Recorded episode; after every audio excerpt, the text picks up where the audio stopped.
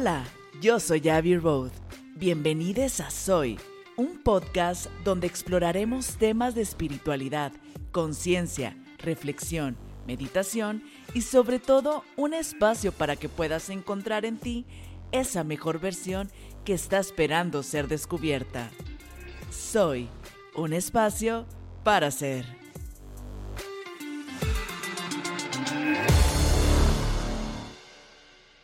Hola, el día de hoy estoy súper emocionada porque tengo un invitado de lujo, de verdad, que es todo un honor para mí poder tenerlo. Primero se los voy a presentar y después les voy a contar un poquito de mi historia con él. Jivan Binod tiene más de 20 años compartiendo la meditación en varios países del mundo. Ha impartido más de 30.000 horas de sesiones a más de 20.000 alumnos y ha certificado a más de 10.000 profesionales holísticos. Así también ha acompañado e instruido a más de 500 personas en uno de los procesos espirituales más profundos que existen en el mundo. Su meta es que las personas puedan vivir en equilibrio entre su paz espiritual y su abundancia material. Jivan fundó los centros holísticos Casa Samasati e Inspira Yoga. Ha dado cursos en México, India, Estados Unidos, Inglaterra, Canadá y Turquía. Ha trabajado con grandes marcas como Pepsi, Gatorade, Scotiabank, Televisa, Sport City, Via Lab y personas como Alex Sintek, Ingrid Coronado, Carmen Armendaris.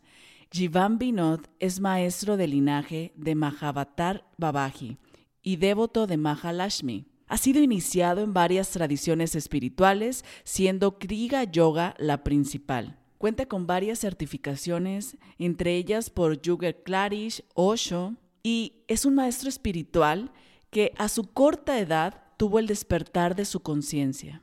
Y lo que te puedo decir, además de toda esta presentación, es que el maestro Jivan es realmente un ser lleno de luz, lleno de amor, lleno de paz, que realmente transmite lo que predica.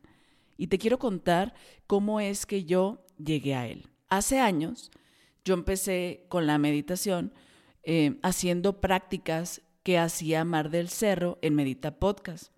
Después tuve la oportunidad de poder tenerla en mi podcast y después de eso estuvimos platicando y le decía, oye Mar, ¿sabes qué? Es que realmente me ha ayudado mucho todo lo que practico y todo lo que me has enseñado con tus meditaciones y me encantaría yo poder ayudarle a los demás también a poder hacerlo.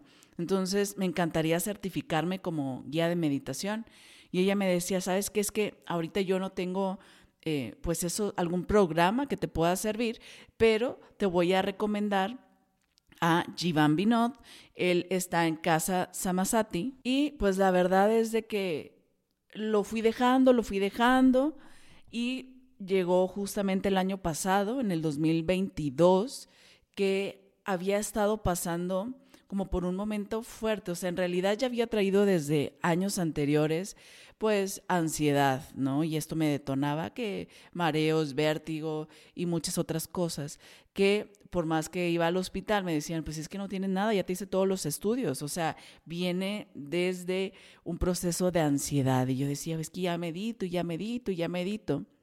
Y de repente, por arte de magia, veo que justamente como que esos anuncios que llegan cuando uno más lo necesita, ¿no? De que, oye, yo me siento así, traigo ansiedad y estoy pasando, o sea, realmente mi mente estaba en total desequilibrio y de repente veo del caos a la paz, de esto, del otro, y veo un desafío que justamente el día de hoy te quiero invitar para que formes parte de él, en el que justamente era eso, del ruido, del caos a la paz. Y yo dije, ¿sabes qué? Pues lo voy a hacer, no tengo nada que perder, ¿no?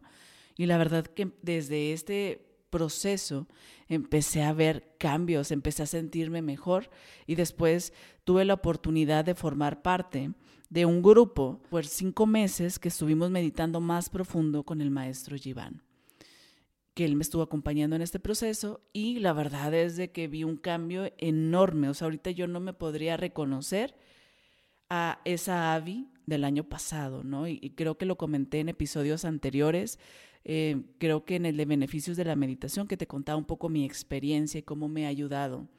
Creo que si pudiera resumir como en una frase qué me ha dado este proceso, es volver a reconectar con lo que verdaderamente soy no esa persona ansiosa, llena de estrés, llena de prisa, que todo le sale mal, que las cosas no le fluyen, que tiene que estar haciendo mil cosas a la vez, como esta guerrera, y entender que en realidad mi estado natural de ser es la paz, el amor, la luz, la tranquilidad, la abundancia y el poderme reconocer como esa persona que no me había dado la oportunidad de hacerlo durante estos 31 años que llevo de vida. Entonces, ese poder ver quién soy realmente y lo que puedo llegar a ser. Y como dice Jivan, oye, con cinco meses de estar meditando, esto es lo que he podido ver, no me quiero imaginar si yo estuviera meditando por el resto de mi vida todo lo que pudiera llegar a ser, a ver, a sentir, a experimentar. Entonces, estoy muy contenta del día de hoy poder tenerlo. Te voy a dejar esta hermosa entrevista que tuve la oportunidad de grabar con él y aquí en la descripción del podcast te voy a dejar los links para que puedas seguirlo y para que estoy segura que sí o sí te vas a sumar a este challenge de meditación. Así que espero que disfrutes esta meditación. Muy bien, maestro, pues algo que me llamó muchísimo la atención desde que lo conocí fue que como un muchachito de que eran 17 años comenzó, le llamó esto de la meditación, porque digo, normalmente a esa edad todos andamos que en la fiesta, que los amigos, que lo que menos te puedes imaginar es que alguien va a decir, no, a mí me está llamando esto de la meditación. Así que, por favor, cuénteme cómo fue este proceso. Gracias, gracias. Pues creo que, que una parte fue suerte, porque no era algo que yo buscara, no era el quiero desarrollarme y encontrarme a mí mismo y, o sea, no, no fue así, fue una cuestión casual y no, porque a la vez desde chiquito yo fui un niño muy solito porque mi, bueno, hijo único hasta mis 11 años que llegó mi hermana eh, y mi, mi abuela, que era la que me cuidaba mientras mamá trabajaba, al principio no me dejaba salir a jugar con otros niños. Entonces, eso hacía que pues, yo tuviera que encontrar cómo divertirme y algo que a mí me, me salvó mucho fue la lectura. O sea, leer para mí de niño fue muy importante y ya después empecé a tener más amiguitos como a los 11, 12 años, ahí sí ya podía salir a jugar y demás, pero se formó el hábito. Entonces yo desde chiquito leía muchas cosas y leía como en dos sentidos, como cuestiones fantásticas, pero también eh, como, como buscando respuestas de la vida que, que la escuela no había. Entonces, creo que se juntó una cosa con otra, porque cuando yo empecé mi camino, eh, había una huelga muy fuerte en la universidad más importante de acá de, México, que duró ocho meses. Entonces, yo participé un poco ahí porque pues, estaba en mi época contestataria, pero a los dos meses que ya se habían logrado lo, lo que estábamos buscando los estudiantes, porque nos, había muchas como injusticias, se tornó un tema político y dije, ok, esto ya no es para mí. ¿no? Ya conseguimos lo que estábamos buscando, lo que era justo, ya todo esto es temas políticos que no me interesan, dejé de apoyar ese asunto y como tenía todo el tiempo libre porque no había escuela, una vocecita dentro de mí me dijo, si te la pasas holgazaneando y estando con tus amigos, no vas a acabar nada bien.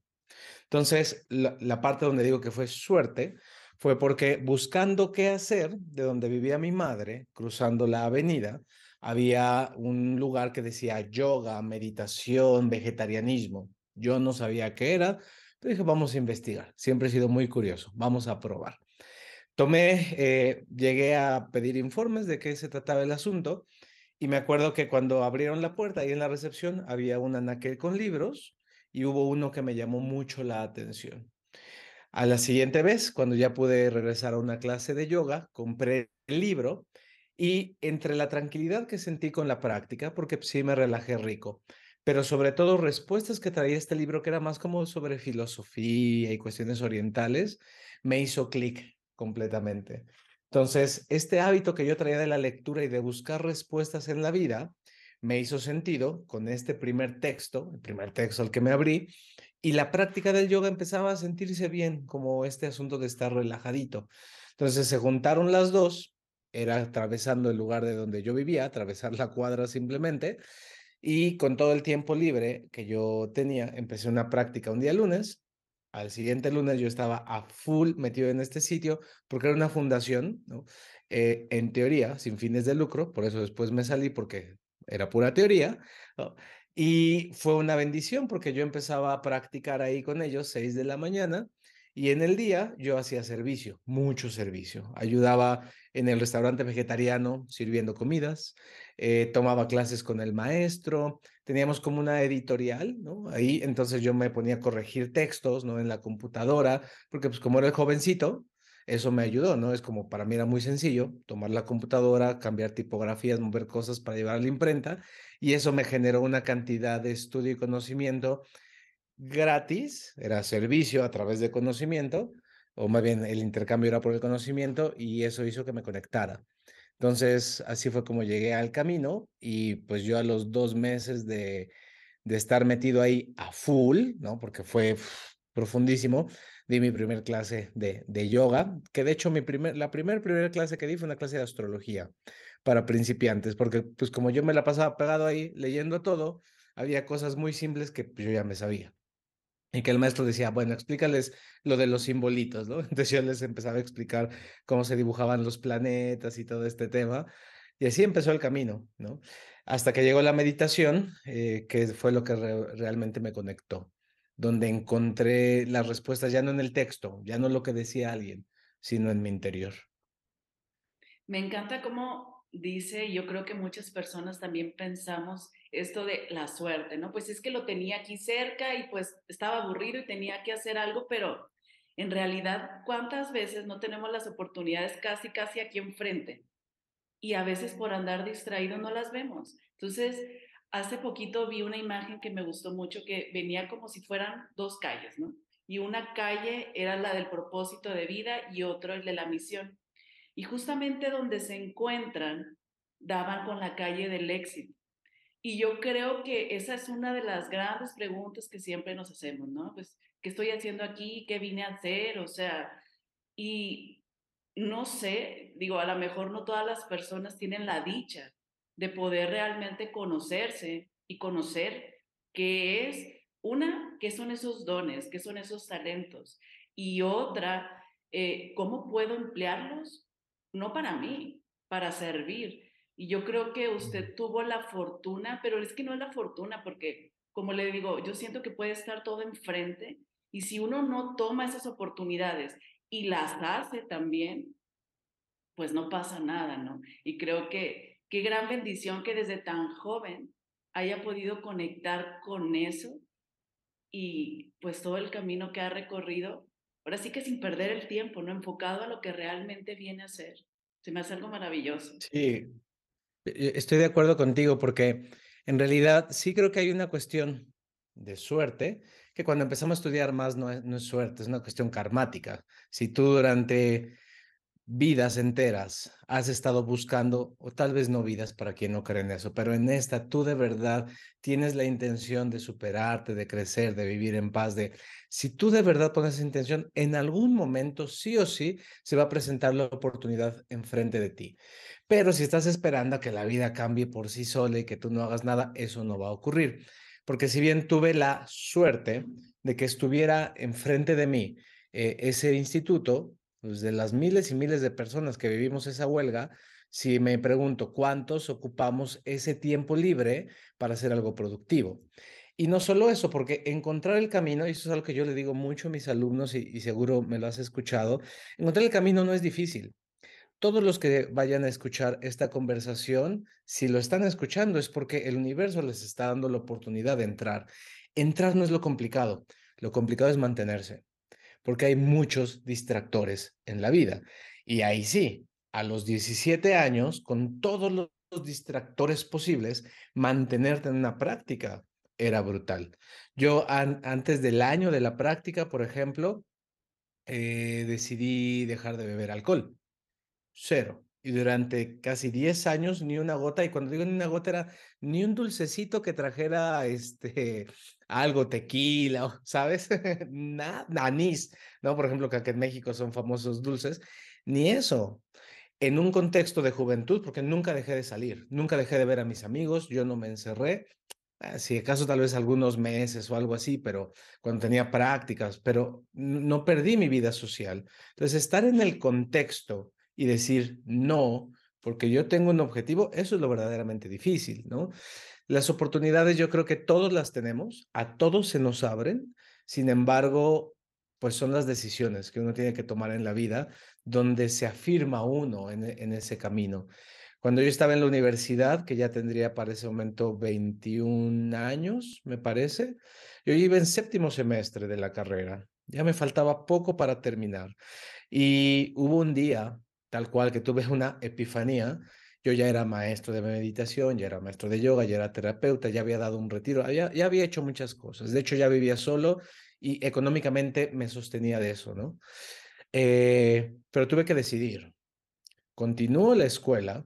Me falta un año, menos de un año, o lo dejo con todo lo que eso implica para hacer lo que en verdad amo, que era servir a los demás, ayudar a que las personas estuvieran en paz y felices. Y no fue fácil, definitivamente, ¿no? Era apostar completamente todo, porque si bien ya me mantenía eh, económicamente hablando, pues no era mucho lo que yo podía ingresar en ese momento, ¿no? Realmente era, era muy poco. Que de hecho ahora que lo pienso y pienso cuánto ganaba yo, no entiendo de dónde sacaba yo para pagar tantos cursos, tantos maestros, tantos viajes. Pues yo tenía un ingreso muy chiquito, era yo muy joven y lo que yo percibía por clases era realmente nada, ¿no?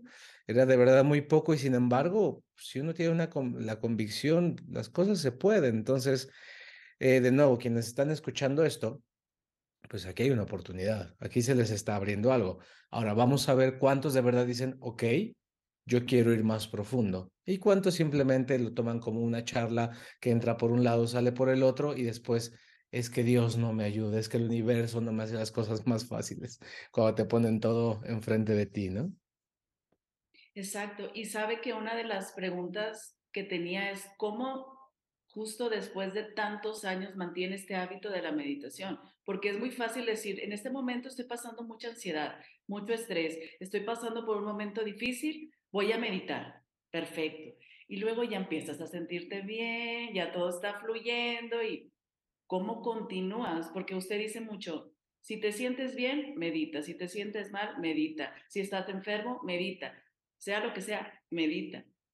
Si ahorita para uno de adulto a veces es difícil, y como dice usted, en plena juventud, adolescencia, donde las prioridades son totalmente diferentes, ¿cómo mantiene este hábito? Yo creo que es fácil cuando entiendes que si la práctica te hace sentirte bien, si una meditación, una técnica, un 10 minutos de un ejercicio, lo que sea, te hace sentir bien, ¿cómo te vas a sentir después de que hagas un proceso más profundo? Lo mismo ocurre después de tantos años practicando. Si hoy la práctica, y me encanta que me lo preguntes porque desde anoche traigo una conexión con esto bien fuerte, si hoy la práctica y mis apenas 24 años que llevo practicando me han traído hasta aquí, y hoy puedo decir que mi vida es maravillosa, ¿qué va a pasar si yo sigo practicando? ¿Qué va a pasar si yo me permito ir más profundo en mi proceso? ¿Qué va a pasar si sano ciertas cosas que aún no he podido trascender? Si hoy ya está increíble, ¿qué va a pasar si voy más profundo? Entonces, creo que si alguien que tiene ya un cierto grado de experiencia siente esto, alguien que va empezando, con mayor razón. Cuando empiezas a practicar y te deja de doler la cabeza, por ejemplo, qué padre, qué lindo. Si practicaras más, nunca más te volvería a doler la cabeza. Qué lindo que la práctica meditativa te eh, haga sentir bien o te ayude a dormir, porque un día traes insomnio. Imagínate nunca más volver a tener ruido aquí que te impida descansar. ¿Qué pasaría si hoy pude calmar el enojo que traía con mi pareja gracias a que me senté a meditar? Pero si voy más profundo en mi proceso, de pronto genero una relación de pareja donde solo hay amor, placer, diversión, eh, compañerismo, intimidad. Si lo que han hecho hasta el día de hoy los ha traído hasta aquí, no se pueden ni imaginar lo que va a pasar en sus vidas cuando vayan más profundo, cuando practiquen más, llamémosle en serio. Y se los digo a quienes nos escuchan, que la mayoría seguramente estarán iniciando su proceso, aunque seguro habrá otros como tú que ya tienen un camino. Y me lo digo a mí mismo todos los días. Si hoy ya llegué aquí y está increíble, yo creo que vale la pena seguir profundizando porque lo que está acá, ni me lo imagino cómo se va a sentir. Pero si esto ya estuvo bueno, acá, y de ahí se sostiene uno. Y, y es así, cada vez la vida empieza a estar mucho mejor, mucho mejor. Me encanta porque he estado, a mí también me gusta mucho esto de, de leer y justamente estuve leyendo los libros que, que, nos había recomendado sobre grandes maestros, Babaji, este, bueno, a mí me gusta mucho también estudiar a Jesús y todo lo que narran de ellos que dices, a lo mejor en otro momento dijeras, ay, realmente eso sí pasa, o, pero ya cuando empiezas, dices, claro que pasa, claro que es posible llegar a esto. Y justamente como yo creo que estamos en un momento desde que empezó, bueno, ahorita ya estamos casi, casi saliendo, pero desde que empezó la pandemia, eh, nos hemos dado cuenta cómo todo lo que nos ha estado generando enfermedades, como todo viene desde acá. Y lo importante es que dices, ok, viene de acá, pero muchas veces ni sabemos qué hay acá. Y esto está bien, pues bien grave, porque en realidad, si ahorita lo que estamos manifestando en nuestra vida no nos gusta, hay que echar un clavado, ¿no? ¿Qué es lo que nosotros estamos pensando? Por eso yo creo que es súper importante la meditación y ahorita algo que me llamó la atención, que me estaba diciendo que estaba estudiando. ¿Qué fue lo que estudió maestro? Y en, en, algún punto llegó a trabajar de algo que no tenía nada que ver con esto. No? Eh, eh, eh, eso tiene que ver con lo que dijiste hace rato del propósito y la misión. Todo siempre está conectado, nunca hay nada fortuito en la vida. Yo estudié informática, licenciatura en informática, que en apariencia nada que ver con el mundo eh, holístico, con el humanismo, nada que ver, de computadoras, números, algoritmos, a procesos, personas, emociones, mente. En apariencia está desconectado y nunca ejercí en el sentido de tener un trabajo enfocado en esto.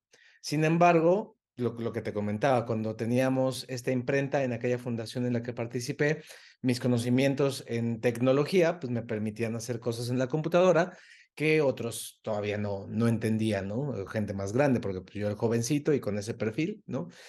Eh, por otro lado, pues en la, en la carrera llegué a hacer el servicio social e hicimos en una facultad eh, como un sistema de una cosa como de lingüística, una cosa así, y yo, tenía que programar las, las páginas y todo lo que estaba detrás y un tema así. Entonces eso fue como lo único que ejercí. Sin embargo, esos conocimientos me permitieron después, cuando di sesiones, eh, por ejemplo, poder diseñar mis páginas web cuando yo tenía que hacer eso a mano, o que ahora, hace dos años que nos volvimos completamente digitales en lo que hago, pues que sea un lenguaje que para mí sea muy sencillo de entender. Para mí es muy sencillo hoy y por eso hemos crecido tanto y agradezco al universo, porque sin esos, más que conocimientos, sin ese perfil, a mí me costaría mucho trabajo poder entender todo lo que hacemos hoy a nivel digital y todo lo que se viene. Porque evidentemente nuestra generación y generaciones un poco mayores les cuesta mucho trabajo, pero todos los que vienen atrás, para ellos eso es su lenguaje natural. Entonces, gracias a eso, hoy ese lenguaje, ¿no? Poder tener redes sociales que, están fluyendo, poder tener toda la construcción de lo que hacemos en los cursos y demás, pues agradezco, porque si no hubiera tenido esa formación, esto me costaría mucho trabajo. Y hoy para mí, pues es el pan de cada día, ¿no? Sí, es que yo creo que usted sale de la norma totalmente, o sea, como que no es una persona normal. Y lo digo, o sea, en el sentido de que, pues a lo mejor muchos, oye, que tengo, tomé este trabajo y este y este y este, y vas haciendo tu currículum, y de repente, oye, pero es que siempre me ha gustado esto, pero pues es como un hobby, o nunca lo desarrollan, o o por ejemplo, como en mi caso, que, que está en ese de, híjole, me encantaría poder vivir de todo lo que son mis pasiones, pero necesito vivir de algo, ¿no? Entonces, ¿cómo fue este proceso para usted que si bien desde siempre estuvo como maestro, guiando, pero como decía, había momentos en los que ganaba muy poquito, de decir, no me voy a desesperar, tengo bien clara mi misión, mi propósito, hasta llegar a este punto que pues claramente vive totalmente de, de estas pasiones que tiene. Confianza y prioridades. Yo creo que esa es la, la clave de todo, porque yo estudié informática, yo quería estudiar psicología, pero en mi mente y pensamientos limitados, yo decía, no, si estudio psicología me voy a morir de hambre, ¿no? Porque necesito o venir de una familia que me ponga un consultorio, lo cual yo no vengo de ahí, o tener contactos para entrar en tal institución, y como tampoco tengo eso, voy a acabar trabajando en algo que no me guste de psicología, que gane muy poquito, ¿no? Por eso estudié informática. Pero en estas paradojas de la vida, ¿no? Séptimo semestre, me doy cuenta que haciendo lo que amo, puedo mantenerme, ahí no era puedo ganar mucho, no, era puedo mantenerme decentemente, creo, creo que ni dignamente, pero puedo mantenerme, vamos a darle por ahí. Entonces, por un lado digo que es confianza, porque es importante si uno tiene claro lo que ama y hacia dónde quiere ir, entrarle con todo, porque va a haber muchos momentos, muchos, no uno, muchos, en que las cosas no fluyan, en que sea complicado, en que tengas que hacer el esfuerzo, muchos. Ayer o antier, en alguna, igual una entrevista, una conversación, les platicaba, ¿no? Justo cuando quebró mi centro holístico en Colonia del Valle, para mí el momento donde dije, ok, si tengo un gran problema, fue cuando tuve que vender mi motocicleta para pagar nóminas. Porque esa moto, una Harley Davidson preciosa, era el artículo físico que más había yo, o el único que había amado yo en la vida, porque pues en la cuestión material soy bastante desprendido, pero esa moto, los viajes que me brindó, las experiencias que me brindó, yo le tenía un cariño brutal. Y el día que ya no tuve dinero, y tenía que pagar nómina fue gracias, venderla para seguir un sueño. Porque para mí era más importante mantener el proyecto y que siguiera fluyendo a mi motocicleta que tanto amaba. Y a esto me refiero con la otra parte que son prioridades. Si de verdad anhelas algo, ¿qué estás dispuesto a hacer o dejar de hacer para este algo? Y ahí es donde la mayoría ya no le entra, ¿no? Porque no estamos dispuestos a perder nuestra comodidad, porque no estamos dispuestos a salir de la zona de confort, porque no estamos dispuestos a arriesgar. Y así como con un proyecto de vida, con una pareja, con tu empresa, con lo que amas, no estás dispuesto a arriesgar nada. Entonces, claro que si no estás dispuesto a arriesgar nada, tampoco nunca vas a ganar. Es así de sencillo. Es como cuando vas a Las Vegas, tienes la mesa eh, de la ruleta y lo que hace la gente que no está dispuesta a apostar, uno al negro y uno al rojo. No, la vida no se puede llevar así. Póngale todo a uno, póngale todo al negro o al rojo. Ya, si no gana, pues no ganó, pero si gana, gana con todo. Lo mismo es en la vida, ¿no? Y si perdiste al, por apostar al, al que no era, como en el caso de mi centro holístico, o sea, quebramos por una cuestión meramente económica, me tomó un año reconstruirme y después, ahora en lo digital, algo que he comentado, de una, y a mí es de lo que más amo, ¿no? Una meditación gratuita. Eh, lo más grande que llegué a corazones que llegué a tocar con mi centro holístico eran 120 personas. Hoy tenemos un par de videos que están arriba de los 6 millones de views. Entonces, es, pues sí, eso no funcionó y perdí dinero. Sí, era parte de pero me mantuve y hoy puedo decir que hemos tocado millones de corazones y eso llena mi corazoncito mucho más y la moto nunca regresó porque ya no tocaba. Cumplió su función. Muchas gracias. Me permitió pagarle a los maestros que tenía en nómina. Listo, a seguir el camino. La pregunta es si los que nos están oyendo están dispuestos a arriesgar todo por lo que aman. La vez pasada leí por ahí, no recuerdo dónde, que decía, es que uno siempre está cambiando de opinión. Es que quiero esto. Y luego como que le intenta y como que ya no funcionó, ah, bueno, entonces mejor ahora quiero esto y ahora esto, entonces, ¿por qué nunca se logra lo que queremos? Porque siempre estamos cambiando de, de opinión. Entonces, eh, cómo es importante, como usted lo dice, o sea, en todo momento siempre trajo súper claro su prioridad, qué es lo que quiero, qué es lo que busco, y es eso, y de ahí a lo mejor voy a cambiar de vehículo, voy a cambiar de maneras, voy a cambiar de cómo hacerlo, pero siempre voy a ir hacia esa misma dirección. Y yo creo que eso también es súper importante. Otra de las cosas, maestro, que, que, que le quisiera preguntar es, ¿se tiene que dejar todo para tenerlo todo? O sea, en este aspecto de, de todo, o sea, eh, a lo mejor la familia, el, no tener pareja, esas cosas materiales, como, oye, la moto, pues no tiene nada de malo que me guste una moto, todo ese tipo de cosas. Se tiene que dejar todo el apego a cualquier cosa. Eso es lo que hay que soltar en el camino. Entre más apegos sueltes, más miedos sueltes, más libre eres. Porque el día de hoy, por ejemplo, no me da miedo quebrar. Porque si vuelvo a quebrar, y en algún momento tal vez ocurra, eh, sé cómo salir de ahí, porque ya lo viví, y no una, dos veces, ¿no? Entonces, listo, sé cómo salir y sé que la siguiente vez, con todo el conocimiento que tengo, eh, aprendido con esto, puedo crear algo más grande.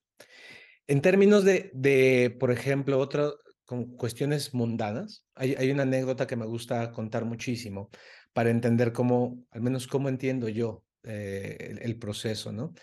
Yo estaba en Turquía en un seminario eh, y bueno, en, estos seminarios traían de repente como eminencias o personas como con un gran linaje o, una cosa así. Entonces, un día, sin avisar mucho, nada más como los que nos llegamos a enterar ahí, trajeron a un maestro que era eh, en línea de sangre, como el tataranieto de Rumi, ¿no?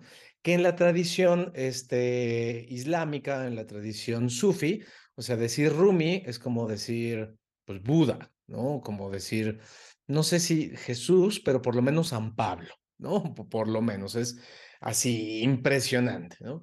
Entonces, este maestro era el eh, familiar linaje directo de este gran, gran, gran maestro, ¿no? Entonces, era alguien muy importante porque en esas tradiciones el linaje de sangre no solamente tu conocimiento y tu práctica, sino en tener una línea de sangre es importante. Bueno, el punto es que lo trajeron y estábamos en una tienda, así como la de los beduinos, eh, tomando té, compartiendo, platicando. Y cuando llega el maestro, eh, pues todo mundo silencio porque pues, hay que escuchar al maestro. Y parte del ritual es eh, fumar la, la shisha, que es esta como campanita que es como humo con agua, eh, con diferentes mezclas, ¿no? Y yo en esa época me encontraba en mis prácticas más ascéticas. Cero alcohol, cero cigarro, cero muchas cosas, muchas cosas cero, ¿no? Entonces cuando me pasan la shisha, digo, no, yo no fumo. La dejo pasar, ¿no? Viví la experiencia y demás. Y algo ahí dentro en mi interior estaba así como, como carcomiéndome, ¿no? Y yo no entendía qué hasta tiempo después, porque fue, a ver, tienes aquí al gran maestro de esta tradición. Y parte de la experiencia y del ritual es fumar la shisha, no es que te vas a volver este, adicto al cigarro, es un jaloncito y listo. Y lo que entendí fue que mi soberbia había sido tan grande de yo que tengo una práctica tan pura, que soy casi un santo, yo no hago eso.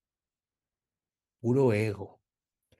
Al año eh, me encontraba en otro congreso de este tipo y ahí hubo un ritual en un, eh, como lo que llamamos temazcal nosotros en México, pero venía de las tradiciones del norte, de, de los hermanitos este, lacotas y todos los que están allá, ¿no? Y entonces ahí dentro del temazcal la tradición es hacer eh, fumar la pipa de la paz la famosa pipa, una pipa así larguísima, se le ponen sus mezclas de hierbas, uno le da un jaloncito y el humo lo ofrenda porque es una petición al Gran Espíritu. Entonces, cuando me pasan la pipa, dije, a mí no me volvió a pasar. y no es que yo fume, porque no fumo, ¿no? Pero ese día era parte del ritual. Listo, le doy un jaloncito, ofrendo el humito para pedir al Gran Espíritu. Lo que estoy diciendo con esto es que los apegos son los que se tienen que soltar. No hay la forma específica de esto es espiritual, esto no es espiritual. No funciona así la vida. Lo que sí hay que soltar son los apegos, porque si yo tengo apego al cigarro, el cigarro tiene más poder sobre mí. Si yo tengo apego al alcohol, si yo tengo apego a mi pareja, si yo tengo apego a mis hijos, si yo tengo apego a lo que yo tenga apego, eso me limita, eso me ata. Entonces no tengo que dejar las experiencias, pero sí el apego a ellas. Porque si de, repente usted está muy apegado a su familia y yo te invito a que nos vayamos de retiro durante tres días a meditar en la comunidad y tú no puedes ir porque no puedo dejar a mi familia, entonces tienes un problema. Eres adicto a tu familia, eres adicto al trabajo, eres adicto a... Y eso es lo mismo que ser adicto al alcohol, adicto al crack, adicto a... Es lo mismo. Entonces, lo que tenemos que soltar es esa adicción y ese apego. Y cuando te liberas, pues listo, no pasa nada, ¿no? Eh, siempre digo, el Dalai Lama trae un Rolex precioso, este, unos Adidas a veces increíbles. ¿Cuál es el problema? ¿A poco es más espiritual la chancla que el tenis? ¿A poco es más espiritual eh, vestir, un, tener un Casio, ahora que está de moda, tener un Casio a tener un... ¿Por qué va a ser más espiritual uno que otro? Ocupa lo que a ti te funcione sin apegarte absolutamente a nada. Sí, es que yo creo que como dicen que dice que alguna vez dijo Jesús, es que ustedes me, me, me malentendieron. O sea, con todo lo que él quería decir en las escrituras, ¿no? ¿Por qué? Porque, por ejemplo, vemos a un Jesús humilde, que él no cobraba, y solamente estaba al servicio. Entonces uno como que agarra esa idea de, ah, no está mal cobrar por nuestros dones, por nuestros talentos. O por ejemplo en estos libros de grandes maestros también que están en la montaña, solos, eh, alejados de la familia, este, sin nada de riquezas. Entonces como que uno dice, ah, entonces para poder eh, llegar a esos niveles hay que soltar todo, pero no, como dice usted, es solamente el no necesito nada, el no necesitar. O sea, el estoy bien con lo que tengo, no me hace falta nada, pero pues si hoy quiero ponerme este reloj o quiero tomarme este café o quiero esto, está perfecto, pero no, no necesito nada. Y justo esto, cómo lidia con la vida de un maestro, ser un maestro en estas épocas modernas, o sea, eh, no, nunca ha tenido como ese problema con, con las personas como de, no, no sé si decir credibilidad, porque se me hace como que una palabra muy fuerte, porque pues uno se imagina eso, ¿no? Como que un maestro, pues no usa redes sociales, como que un maestro, o sea, como que yo sé que son tiempos muy distintos, pero ¿cómo lidia con esta parte de ser un maestro moderno? Me encanta, es una gran pregunta porque sí, ha sido un gran tema durante, durante años, sobre todo porque yo estoy como en un punto intermedio. Por la cantidad de años que llevo practicando y por la generación, digamos, de maestros a la que pertenezco, eh, pertenezco como a una vieja escuela, una vieja guardia que es más purista, es más ortodoxa, es todo esto. Pero por otro lado, por mi edad, por mi contexto y muchas otras cosas, pertenezco también a, una nueva ola, ¿no? De, de maestros que tienen redes sociales, de maestros que tienen pareja, de otro tipo de maestros. Entonces, para mí siempre ha sido una disyuntiva de cómo no perder la esencia, pero entendiendo que hay formas distintas y nuevas. Y la forma en que yo lo he entendido, una de las cosas que más agradezco a la vida es que he tenido el regalo de estar con muchos maestros de todos los niveles, de todos los tipos, pero especialmente con maestros iluminados, con maestros realizados, no uno, varios. Y cuando uno tiene la bendición de estar en presencia, de convivir incluso con este nivel de seres que están completamente despiertos, que ya llegaron a la meta, ¿no? Uno se da cuenta que todo lo que hemos creído y todo lo que nos venden de cómo tiene que ser un maestro eh, es mera fantasía. Los, los verdaderos maestros no son así. Por ejemplo, algo, algo que no, muy común que me preguntan, maestro, ¿por qué usted siempre viste de negro? Como, ¿por qué no? ¿Quién te dijo que los maestros visten de blanco? Quien cree que todos los maestros tienen que vestir de blanco no conoce suficientes maestros y solamente tiene una pequeña visión, porque cuando estás con el Dalai Lama, él no viste de blanco. Cuando estás con Moji, un maestro precioso que amo, él no viste de blanco. Digo, a veces vestirá de blanco, pero se pone colores. No, él, tiene una onda, no me acuerdo si es jamaiquino o bueno, es el del Caribe, pues tiene una onda colorida. Claro, ¿cuál es el problema? Cuando estás con Sri Sri Ravi Shankar, bueno, él sí casi siempre viste de blanco, pero a veces no. Eh, cuando está con, con muchos maestros, uno se da cuenta que no existe la forma de cómo tiene que ser un maestro. Existen muchas maneras. Lo que es importante es la congruencia, eso sí, ¿no? Que entre lo que enseña el maestro y la forma en que él se desenvuelve hay esa congruencia. Entonces habrá maestros que digan que hay que dejarlo todo y ellos pues, no tienen nada, perfecto. Pero hay otros maestros que no, como Osho, Que Osho tenía no solo un Rolex, tenía muchos Rolex con incrustaciones de diamantes y oro y 99 Rolls Royce. Y cuando le preguntó a alguien, ¿no? Maestro, ¿por qué usted tiene tantos? Él contestó, primero, ¿por qué no? Y segundo, porque mis discípulos me los regalan. Pues si tú quieres, toma, te los regalo, ahí están las llaves. A mí no me importa. Esa es la verdadera maestría, ¿no? Y mucha gente prefiere, pues sí, es más fácil, ok, esto con mucha conciencia. Para algunas personas es mucho más fácil irse a la montaña donde no hay nada. Es mucho más fácil. Para otras no. Pero para muchas personas es más fácil en el camino decir, no, yo no tengo pareja. Pues claro, porque tener una pareja en amor, en armonía, en conciencia, requiere bastante trabajo, ¿no? Por supuesto que tener un, por ejemplo, una misión, ¿no? Cuando tú te vas a la montaña, pues está hermoso, tú trabajas contigo y, te sientes bien. Pero cuando tiene uno un propósito de impactar millones de corazones, desde la montaña no lo vas a poder hacer. Pero desde una red social, haciendo un live, sí puedo. Sí puedo tocar esos corazones. Ahora, ahí el gancho es, no te enganches a los views, no te enganches a los likes, no te enganches a eso. Estás aquí por la misión y ocupas esto para poder servir de mejor manera. Es lo mismo en todos los sentidos. Entonces, creo que la verdadera pregunta es, si para ti la escapatoria es irte a la montaña, no se vaya a la montaña, no huya. Pero para ti la escapatoria es estar todo el día en redes sociales, váyase a la montaña. Usted necesita parar de esto. Así cada uno de nosotros, ¿no? Y como siempre, ¿no? A mí me gusta mucho el camino de en medio. Vivo en el bosque, vivo en la montaña, pero estoy conectado todo el tiempo.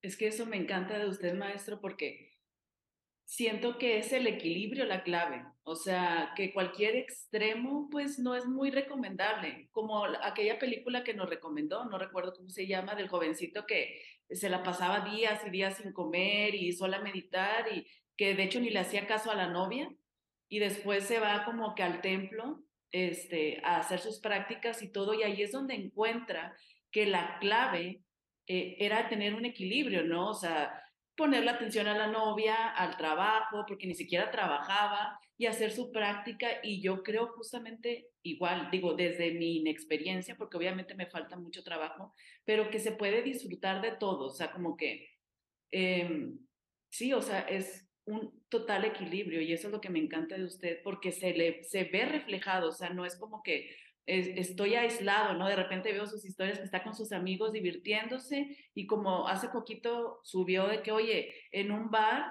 tuve mi momento de paz, de éxtasis y padrísimo, o sea, uno se imagina que solamente tiene que ser sentado en un zafo meditando. Y, y algo de lo que dice también usted que me encanta, que es como, ok, ya meditaste en tu zafo, perfecto no se trata de que la meditación o esa paz se quede ahí, sino que la lleves a tu día. Así que me encanta, maestro. Me siento muy afortunada de, que sea mi maestro. Sé que nos queda mucha historia y justo eh, para respetar su tiempo, una de las cosas con las que me gustaría cerrar es si ahorita pudiera dar un mensaje que todas las personas del mundo, todas, pudieran escucharlo, ¿qué mensaje sería? Regresa a tu corazón. Ese es el único mensaje. Eh, Tú que me conoces un poco más, si te das cuenta, nunca, nunca les digo lo que tienen que hacer, en el sentido de come esto, no comas aquello, ten pareja o no tengas pareja, nunca. Lo único que sí les digo es mediten. Mediten y regresen a su corazón, porque estoy convencido que su ser superior se va a encargar de todas las respuestas. El ser superior es el que te dice, deja de comer esto o empieza a comer aquello. Tu voz más sabia es la que te dice, es momento de estar solo o es momento de estar en pareja, es momento de tener hijos o es momento de soltarlos. El ser superior está en conexión con, con la esencia, con lo divino, con la existencia. Así que lo único que tengo que hacer para que mi vida fluya es silenciar este ruido regresar a mi corazón, porque ahí en mi corazón está la conexión con mi ser. Ahí están todas las respuestas de todo lo que estoy buscando. Entonces, si hubiese un mensaje para que todo mundo pudiese recordar, sería regresa a tu corazón. Eso es todo. Me encanta y estoy de testigo, porque a veces cuando uno quiere empezar un proceso así de meditación, dices, ay, no, no me vayan a, pedir que me corte el cabello, o que ya no coma carne, porque yo decía, yo no puedo dejar de comer carne, y yo no puedo no sé qué, y yo, y totalmente, usted jamás puede decir, oye, no hagas esto, no hagas lo otro, pero es que no necesita, porque una misma va tomando esas decisiones porque algo pasa que se mueve, que las cosas empiezan a, cambiar. Yo, por ejemplo, le comparto que una de las cosas que no había podido hacer este, o que siempre más bien había estado batallando con el tema del peso y todo eso, y porque la verdad pues no me enfocaba, ¿no? Porque si me hubiera enfocado, pues ya, otra cosa hubiera sido, pero lo que a mí me mataba era que los dulcitos, el postrecito y, y ya, lo dejé, cosa que no había podido dejarlo, empecé con el ayuno, nadie me lo pidió, sino yo sola comencé y ahorita son cambios que, he empezado a hacer en mi vida que me han dado, o sea, son parecieran pequeños cambios, pero no, son cambios enormes que se van notando en el día a día. Entonces, me encanta, maestro. Le agradezco muchísimo el tiempo, el poder compartir y de hecho creo que va a tener en unos días un reto. No sé si quiera compartir para los que se quieran sumar. No, sé cuándo vaya a salir al aire este podcast, pero eh, el 20 de febrero tenemos un evento muy, muy grande que de hecho no sé si tú y yo nos conocimos por el challenge de meditación. Mira, justamente. Eh, eres un ejemplo de que, de que funcionan estos procesos. Es un evento gratuito. Toda la info está ahí en mis redes sociales eh, y es una buena forma para aquellos que quieren ir más profundo en su, más que en su práctica, que quieren notar cambios más profundos en su vida. Que dicen, ok, yo ya empecé a probar, ya hago un poquito de, de esto, pero, pero ya quiero entrarle a un cambio que, que se vea reflejado en mi día a día. Para ellos es el challenge, toda la info está ahí en mis redes y en todas mis redes está así como en mi nombre, Jivan Binod, todas las redes con, eh, aparezco con ese nombre. De hecho, el podcast originalmente iba a salir en marzo, pero lo voy a subir hoy para que los que lo quieran, este, voy a dejar sus redes sociales aquí en la descripción, aquí en los links. De verdad, dense el tiempo. Ahora sí que, o sea, es pasar del caos a la paz, cómo comprobar que sí se puede y, o sea, no tengo nada más que decir. Después de este episodio les voy a dejar un poquito de mi experiencia para que todavía, si le están dudando, se animen completamente. Gracias, querida. Muchas gracias, maestro. No, muchas, muchas gracias a ti, de corazón, y que este podcast crezca mucho, toque muchos, muchos corazones eh, y siga expandiendo la conciencia en el mundo.